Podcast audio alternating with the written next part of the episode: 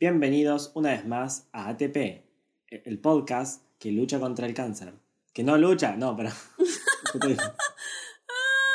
Ay, me voy de vuelta. Used to keep it cool, used to be a fool. All about the bounce in. Watch it on the news, what you gonna do? I could hit refresh and forget. Used to keep it cool.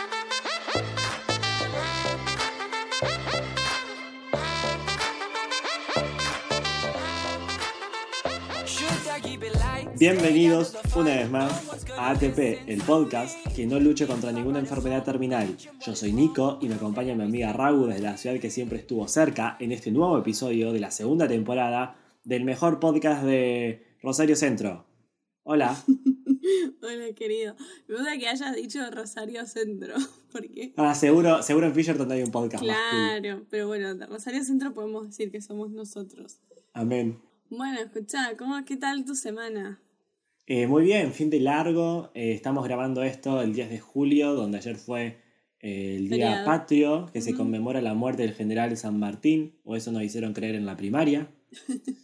Eh, así que nada, me fui a Funes a pasar el día. Muy lindo todo, solcito. Ay, Parecía primaveresco. No sé qué pasó esta semana, que hubo todos días de calor, por, hasta estamos rompiendo el planeta. Yo tenía calor, tipo, estaba toda transpirada porque estaba corriendo un colectivo. Rompimos el planeta. No puede ser que haga calor, sea 24 grados y estamos en invierno. Igual no- a veces pasa. O sea, yo 8 por ahora. No, ahora hoy volvió a hacer frío, menos mal. Yo quiero frío, frío. No quiero nada de calor. Hoy. No, aparte sí puedo concluir que estos últimos meses, o sea, este último mes, sea, hubo como dos semanas que son mucho, mucho, mucho frío. Por ejemplo, yo hacía mucho que no usaba tan seguido lo- los camperones inflables. Y el hecho de darle poco uso a esas prendas me hacía pensar en cómo realmente en invierno no estaba haciendo tanto frío como antes y me estaba preocupando. Pero bueno, por suerte este año volví al camperón.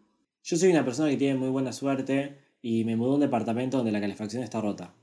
Y hace cinco años que vivo acá y nunca la, la arreglé. Así que cuando hace mucho frío no la paso tan bien. Bueno, podés decir que es un granito que haya venido rota y no la hayas roto vos. Sí, un logro. Realmente. Para los que te conocemos, que sabemos que rompes cosas. En fin. Bueno, frío, calor. eh, recomendación de esta semana, que ya te la dije Sí. a vos, pero quiero recomendársela a todo el mundo en ¿Cuál? mayúsculas.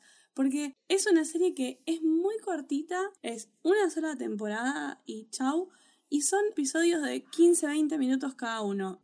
Es una serie de Apple TV, como de, de- de la plataforma de streaming de Apple, pero que la, la consiguen en internet En su videoclub cercano de confianza. Claro, en su, en su club de confianza del barrio. Se llama Calls, o sea, llamadas. Y son todos episodios de, de 15 minutos de llamadas telefónicas y no hay actores actuando en pantalla. La historia se cuenta, se narra a través de llamadas telefónicas y vos lo que ves en pantalla es como el texto de la llamada, porque obviamente como son llamadas telefónicas eh, hay interferencia, por ahí vieron que cuando uno llama por teléfono no, no se le entiende bien al otro lo que quiere decir porque no las llamadas telefónicas no son de alta calidad. Ni siquiera es animada, o sea, es simplemente Ni el siquiera texto. es animada, es el texto eh, con obviamente fondos y recursos gráficos como que están buenos, pero los actores son de voz y todos los actores son, son toda gente conocida, me da mucha risa. Está Nick Jonas, está Joey King, que es la de El stand de los besos, y de Act, ¿quién Ay. más está? Está Pedro Pascal, que es el Mandalorian, está Greg de Succession. Todos los actores eh, son muy conocidos porque, claro, realmente como los capítulos son cortos y por ahí ni siquiera están hablando todo el capítulo, le pagaron actores que salen carísimos, pero por, no sé, Claro. una hora de su tiempo. ¿Y, y es de comedia? No, no es de comedia, es de ciencia ficción, es una onda Black Mirror. Es como vos al principio vas mirando los episodios, los primeros parece que no están relacionados. No son, no son, no es antológica, o sea, tiene una relación todos los episodios en historia. Sí, tienen una relación. Los primeros no. Como que a partir de la mitad te das cuenta, mencionaban algún personaje de las llamadas anteriores. Eh, así que nada, está, pero zarpada, está buenísima. Es como verte una peli de dos horas y media, porque te, te- te la mirás de un tirón y quedás con la boca abierta y necesitas irte a charlar con alguien para entender lo que acaba de pasar. ¿eh? Si el oyente secreto está escuchando esto, ya ah, tome nota que la vemos al fin de que El viene. fin de que viene ven la serie. Bueno, es muy buena, esa es mi recomendación de la semana. Bueno, genial. Vamos a lo que nos compete. Así es. Yo te pregunto, ¿qué nacional, qué, qué etnia tiene Olivia Rodrigo? claramente. Es, es una etnia latinoamericana. Claro, porque el apellido es Rodrigo Y pues se llama... y es morochita. Sí, Olivia Rodrigo. No, claro, tiene pinta de... De, De latina. De latina, sí. ¿Cualquiera sospecharía eso? ¿Qué tal si yo te dijera que Olivia Rodrigo no es latina? Debe ser eh, tipo Gal Gadot, que es israelí, tipo algo así como re descolocado. Claro, pero Gal Gadot tiene un apellido hebreo. Bueno, pero Gal Gadot, si vos la ves, tiene pinta latina. Eh, Yo la veo ser. y le veo pinta latina. Puede ser. ¿De dónde Pero bueno, es? ¿de dónde es Olivia Rodrigo? Olivia Rodrigo. Corea del Sur. Cerca. Es de Filipinas. sí, vos sabés que sí. Ah, claro, ella nació en, Argen- en Argentina. ¿Qué van a decir en Argentina? Na- nació en Estados Unidos, es, ca- es californiana, pero el padre es filipino. Tipo, el abuelo emigró. Es segunda generación inmigrante. ¿Por qué es de apellido Rodrigo si el papá es filipino? Claro. Eh, y eso me puse a buscar esta semana y me. datazos. Eh, Filipinas es un país re eh, particular en Asia. Porque está lleno de españoles, de la colonización. Filipinas fue la colonia española que existía en Asia. Claro. Y me llama la atención que nosotros no lo sepamos, porque cuando uno habla de colonización española, uno estudia América, y nosotros somos argentinos y estudiamos de América. Pero en realidad, España mantuvo una colonia en Asia durante muchísimos años que era Filipinas. No lo Tipo, se creer. independizaron en, el 1900. Siento que me acabo de llevar geografía. Como alguien vino, me sacó el título de la secundaria y tachó geografía. Eso es lo loco del país que uno pensaría Filipinas, un país asiático, pero está lleno de gente con apellidos españoles. Claro, debe estar lleno de, de González. El, y el- segundo, claro, el, idioma segundo es español en Filipinas. No lo puedo creer. Tiene un montón de hispanohablantes y, y, ot- y otro dato más va de la mano con todo esto, es el único, es el único de los pocos países cristianos de Asia. Este mismo tiene el 92% Claro, de porque los fueron los reyes católicos. Algo que yo leía es que la manera de colonizar la cultura, o sea, cuando los españoles llegan por las expediciones, que de tipo cruza, una vez que llegan a México y todo eso, tipo un español cruzó México hasta para llegar a la India, llegó a Filipinas, y mm, la manera de, de- de- de colonizar culturalmente, que esto que uno siempre lo ve en la secundaria capaz, es por medio del- de la religión Claro. por medio de crear las creencias como que venía de la, bien, vienen de la mano un montón de tradiciones y hábitos sociales y todo nace tipo por llevar el evangelio cristiano supongo Eh, y entonces algo que es muy gracioso porque yo había como visto infografías donde viste que están los mapas tipo pintan los países de acuerdo a el idioma Sí, en o, este caso la o la religión. religión sí y, y siempre como Filipinas es re distinto porque fue colonizado de una manera totalmente distinta a cualquier otro país. Siendo que, por ejemplo, Inglaterra tenía India o bueno, el islamismo que co- consume casi toda Asia. Filipinas es como la excepción a la regla dentro de todo Asia. Y me pareció re loco. Y por eso es horrible que lo estoy diciendo, pero es morochita, pero no por latina, sino por asiática. Por asiática. No, no, no es horrible, qué sé yo. El, el color de No, piel pero- no tiene que tener ninguna connotación de nada, pero sí, es morochita, el pelo lacio, negro. Pero es verdad, son rasgos filipinos. Todas las filipinas, haciendo una generalización muy bruta, son todas flaquitas morochas de pelo lacio. Y con cara redondita. Claro, eso es verdad. Sí, sí, pues te juro, me quedó grabado como a fuego esta Miss Universo. Será porque fue la, la única Miss Universo que vi, porque me llamó la atención, no sé por qué. La, la Miss Filipinas hace un par de años y, y me quedé con eso. ¿Seguirá existiendo Miss Universo? Sí, sigue existiendo. ¿Cuándo lo van a Sí, sí. cancelar? Tipo, yo creo que si como sociedad logramos cancelar el Victoria's Secret Fashion Show, se puede cancelar. Va, no soy tan fácil, porque si estaban empresarios metidos como Trump, por ahí es medio algo medio turbio el, el Miss Universo. Yo, yo creo que, ¿sabes qué? ¿Cómo, ¿Con qué lo comparo yo? Y capaz una comparación bruta. Sí. Pero como uno piensa las domadas de, de, de caballo o la domada de todo lo que es algo como intrínsecamente cultural en nuestro país, y vos Sí. decís como, no está bueno, pero se sigue haciendo y nadie lo cancela, porque es cultural. Bueno, de la misma manera creo que son los cosa- concursos de bellezas en Estados Unidos. Es como algo que tiene muchísimos años de tradición donde las chicas, las nenas, se visten eh, de, de princesita desde chiquita y van a esos concursos. Y hacen concursos por estados y compiten por Miss, por Miss Estados Unidos. Y Estados Unidos mismo organiza el Miss Universo. Claro, por ahí nosotros no lo tenemos tan interiorizado, pero, o bueno, no sé en San Genaro, pero hay un montón de pueblos de- del interior o de los sectores productivos del campo del país que tienen tipo la fiesta de la ciruela. ¿Vos? ¿Vos fuiste? ¿Perdón? ¿Perdón? ¿Vos fuiste princesa San de, Genaro, de la vendimia de la ciruela? Para tu información, San Genaro es la capital provincial del trigo. Y nosotros tenemos reinas provinciales del trigo. Pará, y tipo, entre paréntesis, tengo una tía que cuando era joven fue reina provincial del trigo y fue a competir ¿Cómo a Córdoba elige? por hacer ¿Cómo se elige la reina nacional. Si yo quiero ¿Eh? ser la reina del trigo, ¿cómo hago? La reina del, la reina del trigo, tipo, en- cuando se organiza la fiesta todos los años, que se suspendió por COVID el año pasado, se inscriben chicas, mujeres, representando ciudades y organizaciones. Lo voy a dar un ejemplo muy fácil. El Club Atlético San Genaro, cuando hace la fiesta del deporte, cada deporte, cada, Sí. cada comisión deportiva presenta una de las chicas del deporte que Un represente y se elige, claro, un tributo. y se elige como, y, y la fiesta de deporte del club al cual yo siempre pertenecí, eligen como la reina del club de cada año. Y esa es la reina del club que representa después al club en la fiesta provincial del trigo.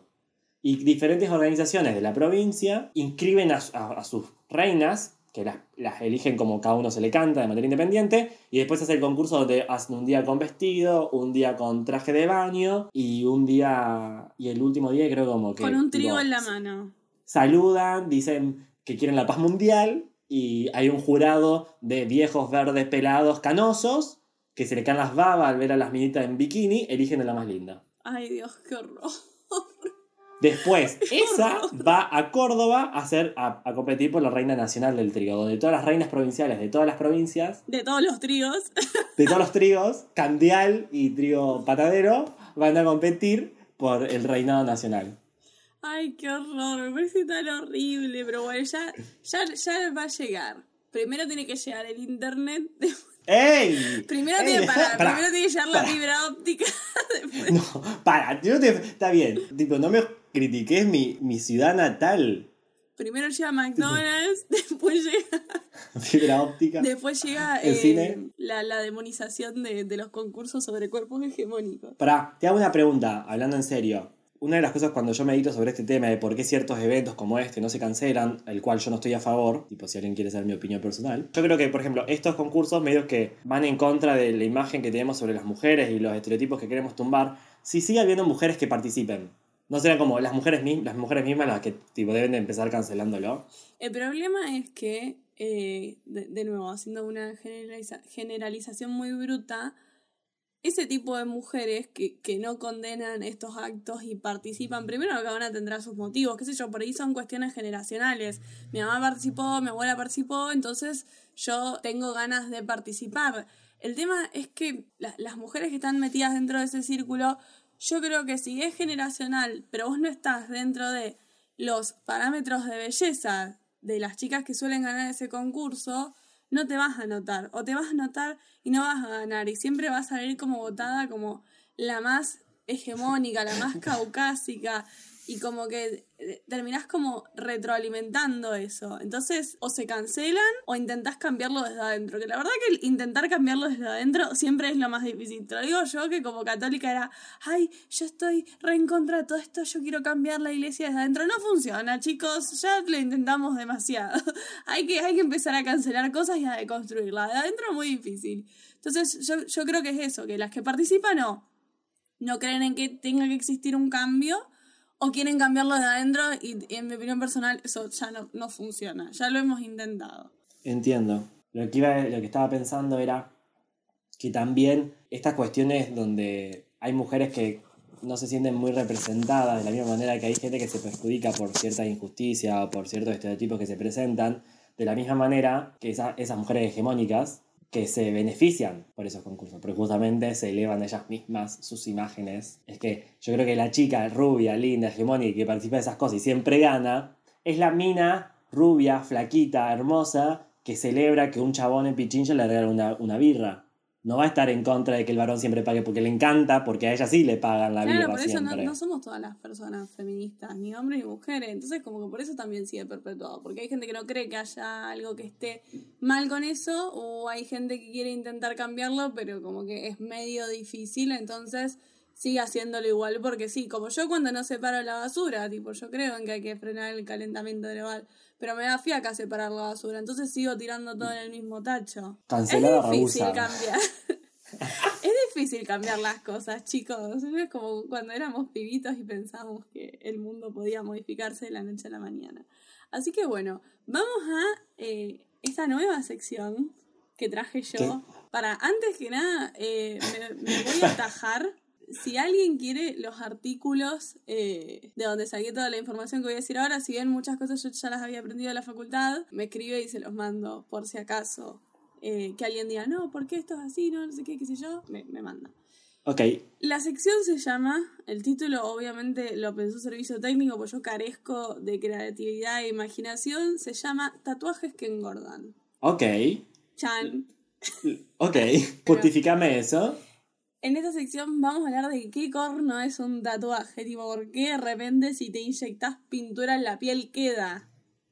Queda. No sé si vos sabías, pero nosotros eh, cambiamos, así como las serpientes mudan la piel, nosotros también mudamos la piel todo el tiempo. Entre comillas se dice que cada siete años se, tipo, se renueva el 100% de todas las células de tu piel, que en realidad eso es mentira, tipo, es, es menos de siete años. En realidad todos los meses ya cambia la piel de tus manos, cambia Todo la el piel de cuerpo. tu co- Claro, de, de- de todo el cuerpo. Y bueno, Estamos todo el tiempo mudando piel y ustedes dicen, ah, pero si yo no dejo tipo piel tirada en el piso como las serpientes, por ahí no dejamos toda la piel como unida junto, pero lo que nosotros conocemos como polvo, en parte, son células de piel muertas que quedaron flotando en el aire y se depositan sobre la mesita de luz y hay que pasarle el blem. claro. Y además, eh, pensar que en verano, cuando estamos mucho tiempo al sol, como que aceleramos el proceso un poquito. Claro, si nos quemamos y nos pelamos, ahí también ven cómo hacemos recambio de piel. Entonces uno dice, si cambiamos todo el tiempo la piel, ¿qué corno no se va el tatuaje?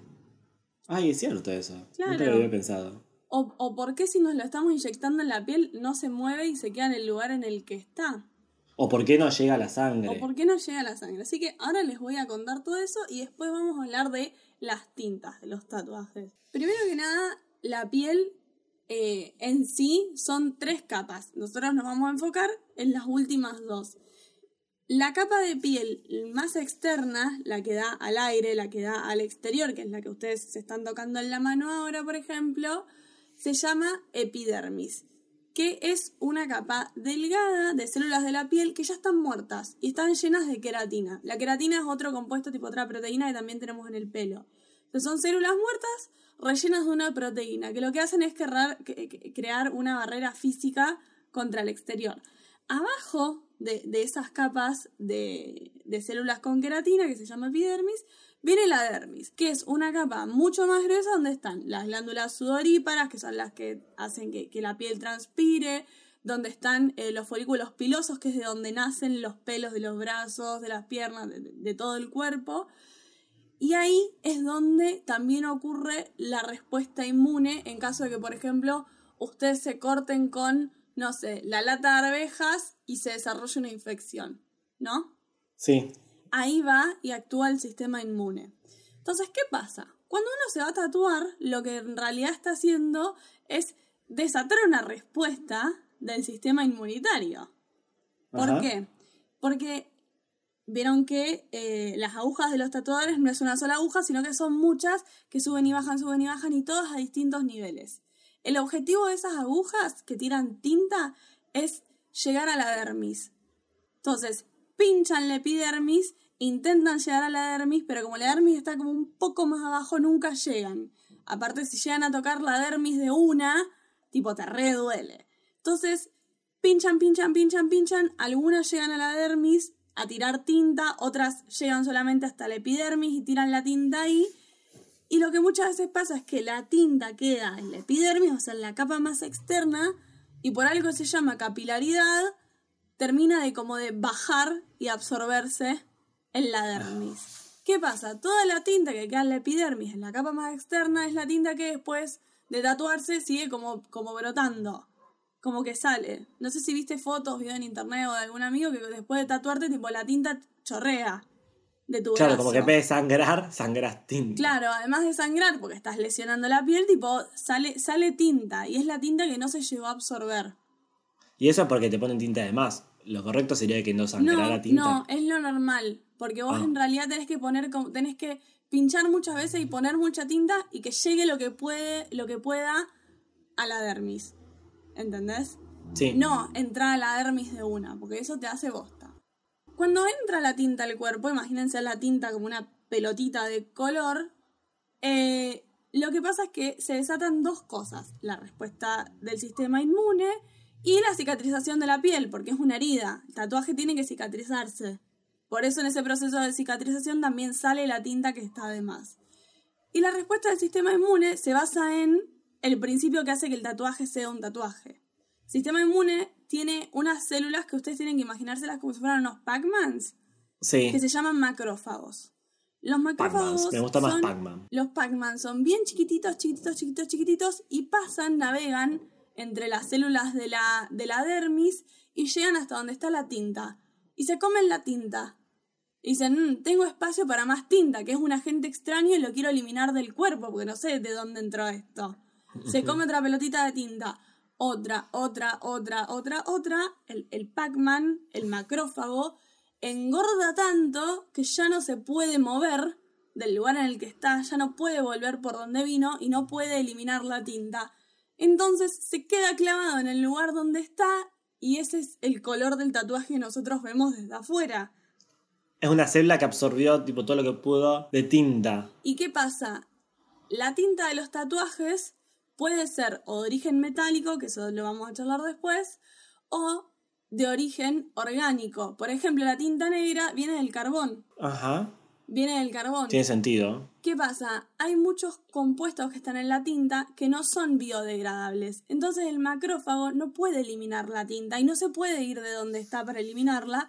Se queda en el lugar que está y se compacta con los macrófagos que quedaron al lado de él que están todos en la misma. Y ese es el tatuaje que vos ves desde afuera. Son células que comieron la tinta y quedaron atrapadas en el lugar en el que estaban. ¿Qué pasa? El macrófago en algún momento se muere. Porque está ahí clavado, no le llegan nutrientes, no puede terminar de cumplir su función. El macrófago se muere y ¿sabes qué pasa, Nico? La tinta explota. No, viene otro macrófago, se come la tinta que se largó porque se murió y vuelve Y a quedar llena. clavado en el lugar en el que estaba el otro.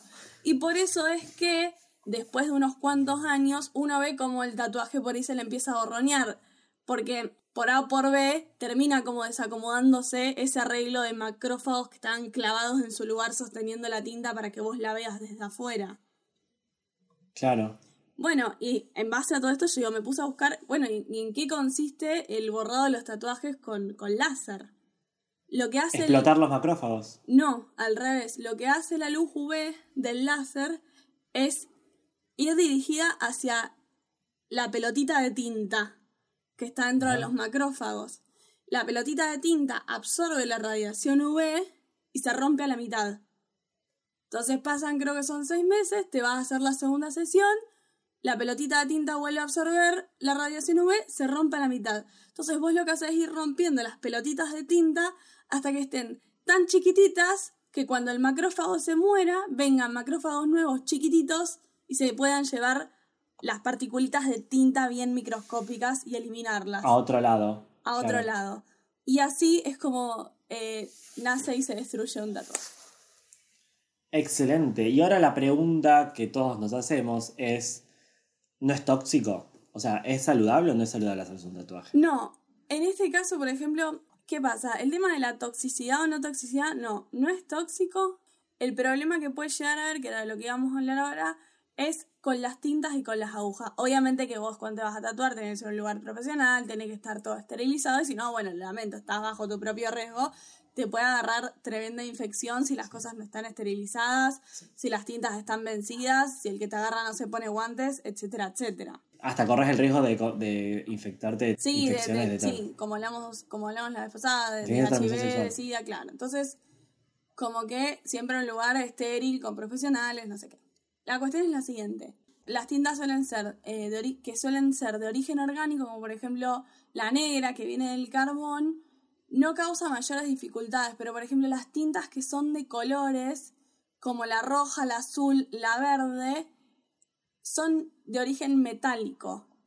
No sé si vos te acordás que nosotros en la facultad vimos en química inorgánica que, por ejemplo, el cobalto suele dar compuestos de color azul o el cromo compuestos de color verde. Y son esos metales los que usan en las tintas de colores. ¿Qué, ¿Qué pasa? Interaccionan con los metales que están en la aguja nueva que te está tatuando y lo que hacen es que esa aguja empiece como a degradarse mientras que te estás tatuando. Por abrasión, metal choca contra metal y la aguja microscópicamente se empieza a desintegrar. Entonces, eso sí puede ser tóxico, eso sí puede eh, terminar desatando infecciones. Y lo curioso es que hace muy poco que está estudiado todo esto. Tipo, las notas que yo leí, una arrancaba diciendo como hace 5.000 años que existen los tatuajes, pero por alguna razón hace 3 años que como sociedad nos sentamos a estudiarlos. Vos sabés que justamente una de las, una de las mayores complicaciones a la hora de querer realizar con estudios es encontrar gente para estos estudios.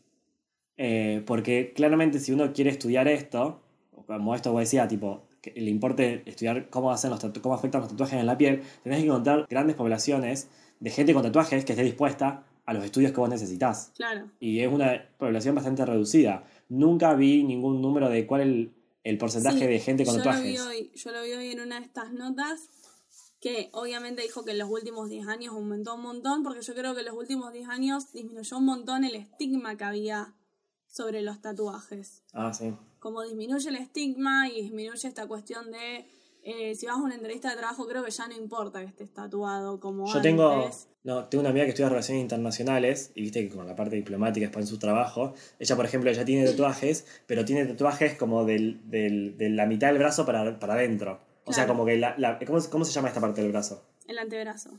El, el tipo del antebrazo no tiene, porque por ahí tenés que tener una, una remera eh, tipo media manga, no pueden tener tatuajes o en el cuello o en la cara. Claro, yo creo que hoy por hoy, si vos, por ejemplo, vas a, una entrevista eh, para un puesto de atención al público, no creo que los tatuajes en los brazos sean un problema, pero sí la gente como el Duki o Alex Canigia que tiene tatuada la cara o el cuello, eso tal vez sí todavía sigue habiendo alguna especie de estigma o de... Depende del trabajo. Claro. Tipo, si querés ser recepcionista, En si querés ser de Savoy, no te no te a van a decir nada. Da igual. Así que, bueno, nada, es, es eso en cuanto a tatuajes. Yo estaba chocha porque acá es que como que leía el proceso de, de, de por- de justamente esto de por, de por qué el tatuaje se queda donde está y cómo Sí. es que y cómo es que ocurre. Era como una sumatoria de cosas que hemos ido estudiando en la facultad en distintas materias. Digo, qué buen in- inte- ejercicio integrador pensar eh, cómo es que se adhiere un tatuaje a la piel de uno. Para cuando seas profe vos. Sí, voy a. Ahora esto lo voy a contar en todos lados, olvídate. Y yo, inclusive, estuve viendo porque me gustaría tatuarme, pero bueno, a mí me da mucho miedo. El, el dolor, como que eso todavía me da cosa, pero bueno. Yo no. Están, están Eh, mis no. planes. Bueno, pero ahora que investigaste, para, para, antes de irnos, para concluir sobre la sección de tatuajes que engordan, ¿recomendamos o no para alguien que se quiera hacer un tatuaje o alguien que se hizo un tatuaje tiene que estar tranquilo? No es algo tan. ¿O está bien hacer, no pasa nada? No, no, no es algo tan definitivo como eso. Yo creo que con toda esta información, si yo me quiero tatuar el mes que viene, primero que eh, gusto personal, yo me tatuaría con, con tinta negra, pero se van a tatuar con color, pregunten si las tintas que usan son eh, de origen orgánico. Orgánico en el sentido de la química del carbono, no orgánico, de que fue tinta conseguida sin, no sé, cuerda, animal o, o libre agroquímico, sino como que son tinturas orgánicas o si son metálicas, son colores que provienen de tinturas metálicas. Por ahí yo intentaría averiguar a ver si alguien usa otro tipo de tintas para hacer color. Y siempre, ya lo dijimos, eh, vayan a lugares regulados y que se vean higiénicos. Sí, no sean giles, tipo, te llega a dar una infección en la piel, mamita. Encima se va Sí. el toque al torrente sanguíneo, no sean salames y tatúense bien. Así que bueno. Si quieren mandarnos un mail, una sugerencia, una pregunta, eh, lo que sea que nos quieran escribir, pueden hacerlo a podcastatp.gmail.com o pueden encontrarnos en Instagram como arroba atp-el podcast. Yo soy Nico y me acompaña mi amiga Ragu desde la ciudad que siempre estuvo cerca. Y esto fue UBA. Universidad de Boludos Argentinos.